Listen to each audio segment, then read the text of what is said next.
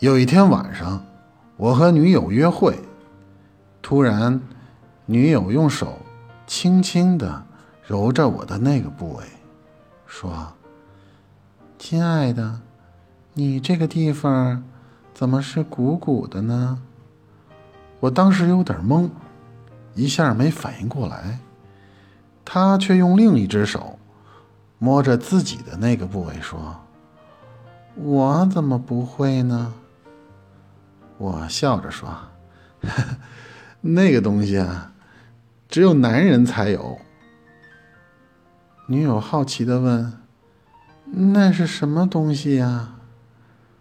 我淡定的说：“哦，你说这个呀，是喉结。”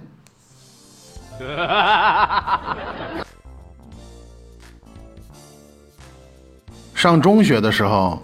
有一次，我们学校开运动会，班主任老师挑了四个我们班跑得最快的男生，有我，有柏志明，有于子萌，还有王浩然。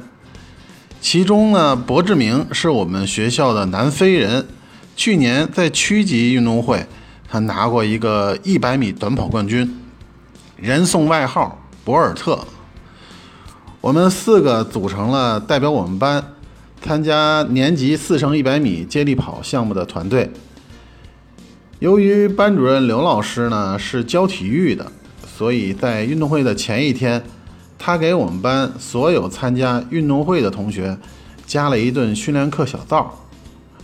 刘老师呢给我们四个呃同学安排了接力棒的顺序是：第一棒是我，第二棒呢是于子萌，第三棒是王浩然。柏志明的速度呢最快，他就被委以重任，安排在了最后一棒冲刺。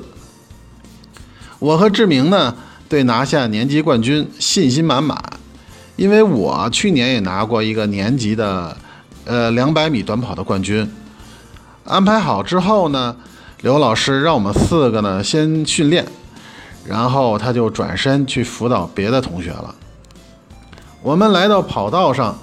准备按顺序先跑三圈儿，可能是技术不熟练，或是有点精神紧张。于子萌和王浩然在交接的时候呢，总是掉棒。三圈啊，他俩掉了两次。我和志明呢都有点着急，不停的就埋怨他们俩。在指导完其他同学的训练之后呢，刘老师回到了我们的这边，让我们先跑一圈看看。这一圈呢，于子萌和王浩然又差一点掉棒。刘老师看到他俩交接棒的技术欠佳，就指导他们说：交接棒的时候一定要接稳，接稳，接稳。重要的事情说三遍，听见没有？他俩羞涩的点了点头。运动会那天，四乘一百米接力赛开始检录了。我们四个运动员穿好了跑鞋，准备去参赛。这个时候，刘老师走到了于子萌和王浩然跟前儿，再次嘱咐他们说：“接吻，接吻，接吻。”发令枪响，我像箭一样的飞出了起跑线，跑完了我自己的一百米。这时候我已经领先第二名五六米远，并且。稳稳地将接力棒交给了第二棒于子萌，然后在场边远远地望着跑道上飞跑着的他。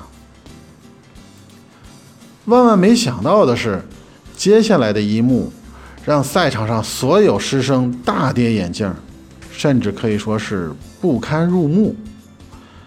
于子萌和王浩然交接棒的时候，竟然在众目睽睽之下。抱在一起，激情接吻。